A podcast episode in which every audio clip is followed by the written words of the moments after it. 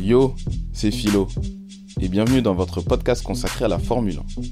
Cette semaine, on va se pencher sur les changements, les attentes notamment des 10 écuries engagées dans le championnat.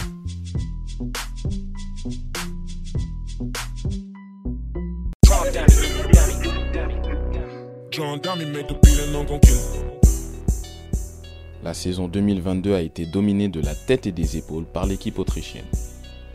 Des changements sont à noter, mais elles ne concernent pas l'exercice à venir.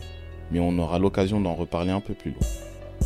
Ce qui est certain, c'est que Red Bull aura comme fer de lance le double champion du monde, Max Verstappen. Le néerlandais a tout simplement écœuré la concurrence l'année passée et est entré dans l'histoire de la Formule 1. Il détient le record du nombre de courses remportées sur une saison avec 15 victoires en 22 manches et il est monté 17 fois sur le podium et termine la saison avec 146 points d'avance sur le deuxième au classement des pilotes, qui n'est autre que Charles Leclerc. On disait de Verstappen qu'il avait une conduite dangereuse, qu'il était trop agressif, parfois impatient. Mais en 2022, on l'a vu garder son sang-froid, être plus lucide dans certaines situations, avec en plus une monoplace qui lui convenait parfaitement. Pourtant, la saison avait mal débuté pour le pilote de 25 ans, avec deux abandons en trois courses. Malgré cela, personne dans l'équipe ne s'est affolé, pas même le pilote. Et le résultat final leur donne raison. Un titre chez les pilotes donc, et un autre en tant que constructeur. C'est le premier doublé depuis 2013 pour Red Bull. Le Mexicain Sergio Pérez a terminé troisième au classement des pilotes. Alors pouvait-il faire mieux en termes de résultats et de performances? J'ai envie de vous dire oui et non. L'exercice 2022 avait démarré sur les chapeaux de roue pour le pilote numéro 2 de Red Bull. Après sa victoire lors du Grand Prix de Monaco, Pérez n'était qu'à 15 points seulement de son coéquipier. La monoplace était plus lourde et cela convenait à Sergio Pérez. Mais la hiérarchie est claire entre les deux pilotes et l'équipe favorise Verstappen. L'écurie a trouvé les solutions afin de remettre le néerlandais sur le devant de la scène. Mais cela a eu des répercussions dans la saison. Des contentions ont commencé à émaner après le Grand Prix du Brésil. Sergio Pérez se battait pour la deuxième place dans le championnat du monde des pilotes.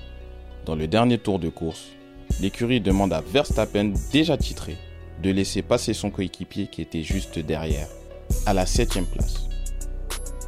Le néerlandais refuse et explique à la radio que tout avait été clair si une telle situation se produisait, sans donner plus de détails.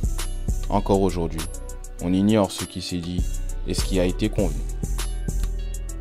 Christian Horner, le directeur de Red Bull, a déclaré que tout avait été réglé en interne. Des bruits disaient que Verstappen se serait vengé par rapport aux qualifications pour le Grand Prix de Monaco, lors duquel Perez se serait volontairement craché contre la barrière.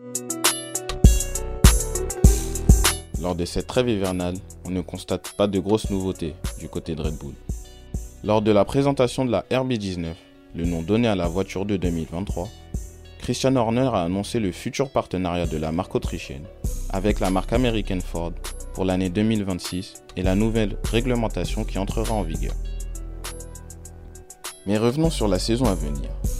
Peut-on dire que Red Bull est candidat à sa propre succession?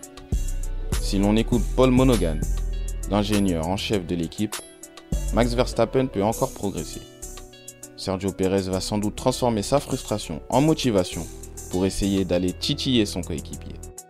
Red Bull compte aussi dans ses rangs celui qui est considéré par certains le meilleur aérodynamicien de tous les temps, la personne d'Adrian Newey.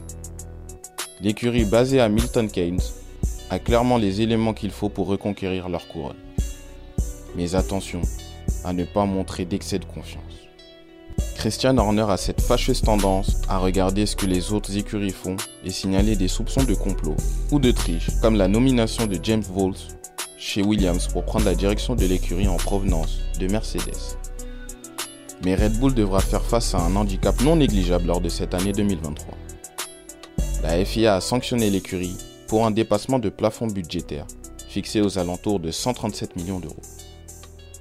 L'équipe a écopé de pénalités, notamment sur le temps passé en soufflerie.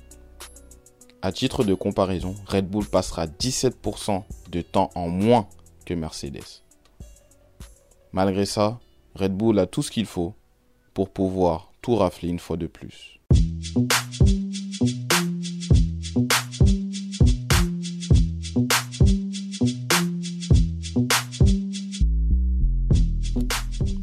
Merci d'avoir écouté ce podcast. Le prochain épisode sera consacré à la saison à venir pour Williams. N'oubliez pas que vous pouvez suivre toute l'actualité de la Formule 1 sur Instagram et Twitter en allant sur la page Philo TV. Et surtout, restez branchés. you